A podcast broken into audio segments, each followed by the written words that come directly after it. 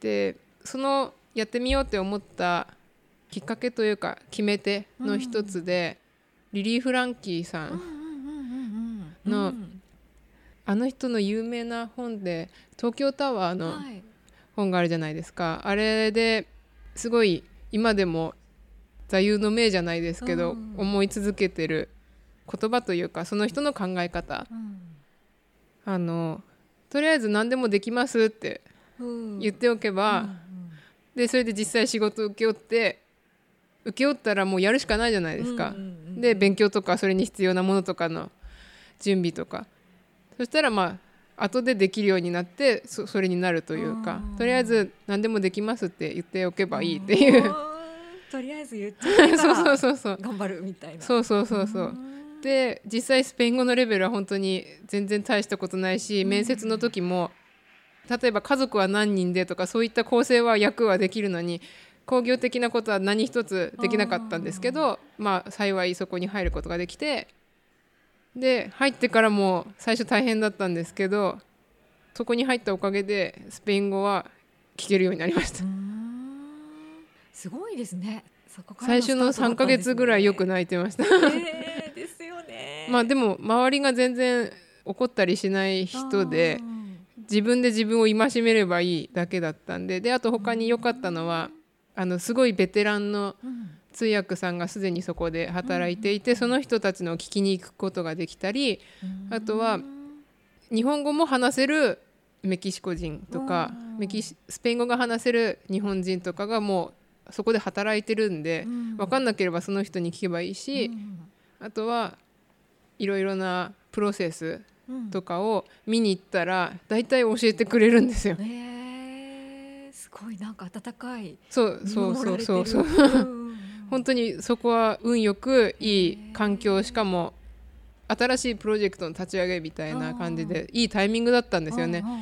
もう過渡期だとそんなみんな教える時間ないはずじゃないですか。かだからまあまだ落ち着いてる時にうん。入れてゆっくり勉強してうーんっていういい環境でした。教えてくれる人がすごく良かったんですね。そうですね聞いたら教えてくれますねあのどんなうんどんなに忙しくても次会議ってあるのにえちゃんとなんかあのほらちょっとこれ見てよとーかあの実物で教えてくれたりするので、優しい。はい本当感動します。じゃあそういう環境に恵まれてあそうですねスペイン語も上達していった感じなんですね。そうですねそれまでは日本語を教える立場でしたけど今度は自分もスペイン語を使ってあそうですそうです。通訳っていう立場にそうですね。ちょっと言語の使い方がこう変わってくるというか意思の疎通のお手伝いみたいなうところにもっとダイレクトに入っていったっていう感じそうですねね。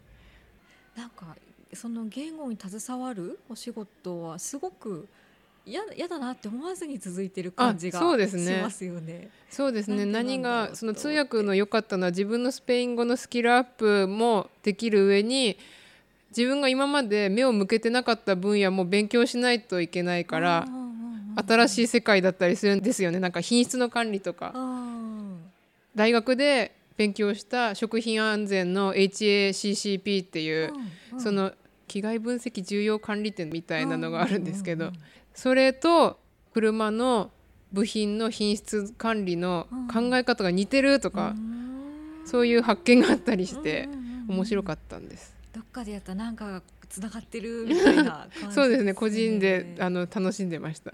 へ ただあのもちろんその楽しいことばかりじゃだけじゃなくって、通訳の立場って微妙でこうそのまま言えばいいんだっていう人もいたりとかあとはその人が話した後にスペイン語にするとかっていう時にこうどんどん言っちゃう人とかうん。そういう人もいてだからそういう時に止めないといけないとか、うんうんあとは私が分かんない時に「えこれってどういうことですか?」って聞いたり、うんちょっと申し訳ないと思いつつも相手に伝えるためにはこうしないととか、うんそういうちょっとなんか調整じゃないですけど、うん。通訳してるのに質問いっぱいしてました。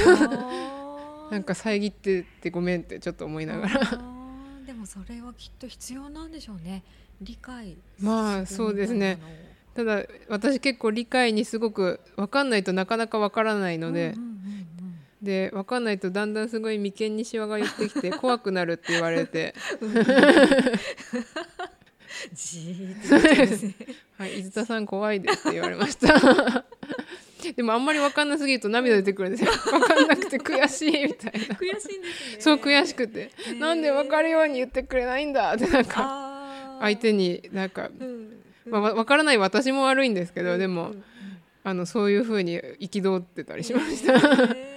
何かを分かりたい。あそうそう分かりたいのとね勘違いするようなことを起こしたくないっていうのが強いですね。うんうんうんだからコミュニケーションで日本語を教えるのもそうですけど確認大事だなって思います。相手本当に自分の言いたいこと伝わったかなとかうんうんうん。そういう確認大事だと思いました。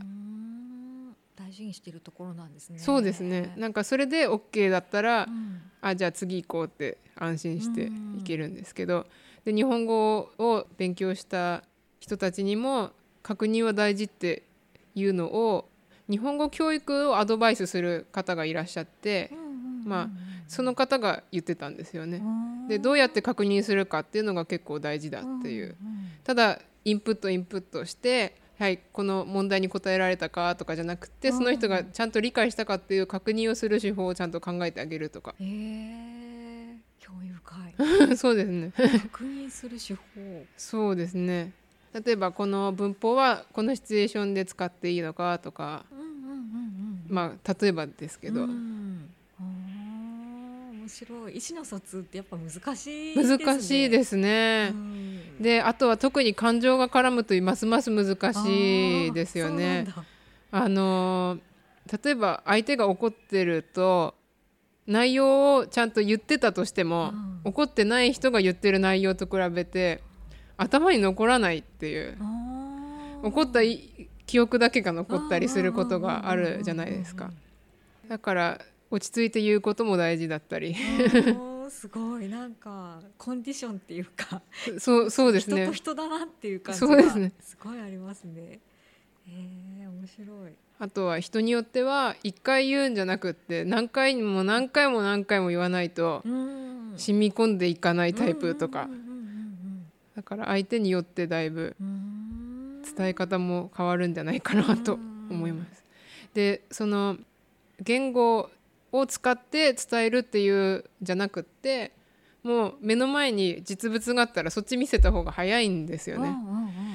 だから前にあったのはこれがああなってねこうなってこういうことをしたいんだけど実でもこういう問題があってってうん。話してるところで、うん。あじゃあ一緒に見に行きましょうかって言って、うんうんうん。そっちの方が絶対早いって思って、うん。結局現物のところにその2人を連れて行ったりとか、はいはいはいそういうことはありましたけどだから伝えられるもんなら別に日本語を使わなくてもうん。いいぐらいその 目で見せた方が。それが特にあこの人すごいなって思ったのが、うんあの日本語が話せないメキシコ人の技術者の方がいて、でその人は日本人の技術者とそれぞれの母語で意思疎通してたんですね。だから日本人のその技術者は日本語で。で向こうはスペイン語で喋ってうん。で目の前にまあ現物というかうんその対象の部品とかがあってうん。で通じてるんですよ。面白い。すごいあなんとかなってるからあれで大丈夫だって。でそのメキシコ人の面白いところがまあ友達から聞いたんですけうん。どその人日本に出張に行って日本語読めないんですよ、うん。でも自分で乗り継ぎとかして目的地行って電車とか。で行って帰ってきたんですよ。ああのまあ多分ローマ字とかでー。それなりに書いてあると思うんですけどはいはい言語だけじゃないよなってすごい思います。へえ面白い。言語だけじゃない。だからその頭の使いようというかうん。同じものを例えば同じ場所にいて同じ情報が与えられてるうん。目の前に。うん。例えばここのスタジオだったら大きい絵が2つあって他にとか。うん。そういったなんか今ある目の前の情報からどれぐらいの自分が必要な情報をこう取り出せるかっていうそういう能力が違うんじゃないかなと思ってうんうんうんうんうんだから目の前にあるものをいかに使って相手に伝えるかみたいな。なんか最初にお話ししてたなんか手段はその電車は人を運ぶのが価値提供みたいな、はいはい。なんかそれとそうそうそうそうそう。手段が何でもいいみたいなところそうですね。ありますね。そうですね。へー。じゃあまあそれが言語じゃなくてもそう言語じゃなくていもいみたいな。いい。でどれぐらい目の前にあるものうんから情報を得て例えば相手の表情がこう曇ったりしたらあもしかしてまだ分かってないのかなじゃあこういう説明の仕方しようかなっていうのもそれも一つですよね。あとはじゃあ絵に描いてみようかとか。うん。結構その口で言ってて分かんない時は図表とかで言うと早かったりするじゃないですか。うん。うんうん。そうなんだ。じゃあ伊田さん的には言語はもちろん楽しいけどなんかそれだけじゃないみたいなそうですねですね。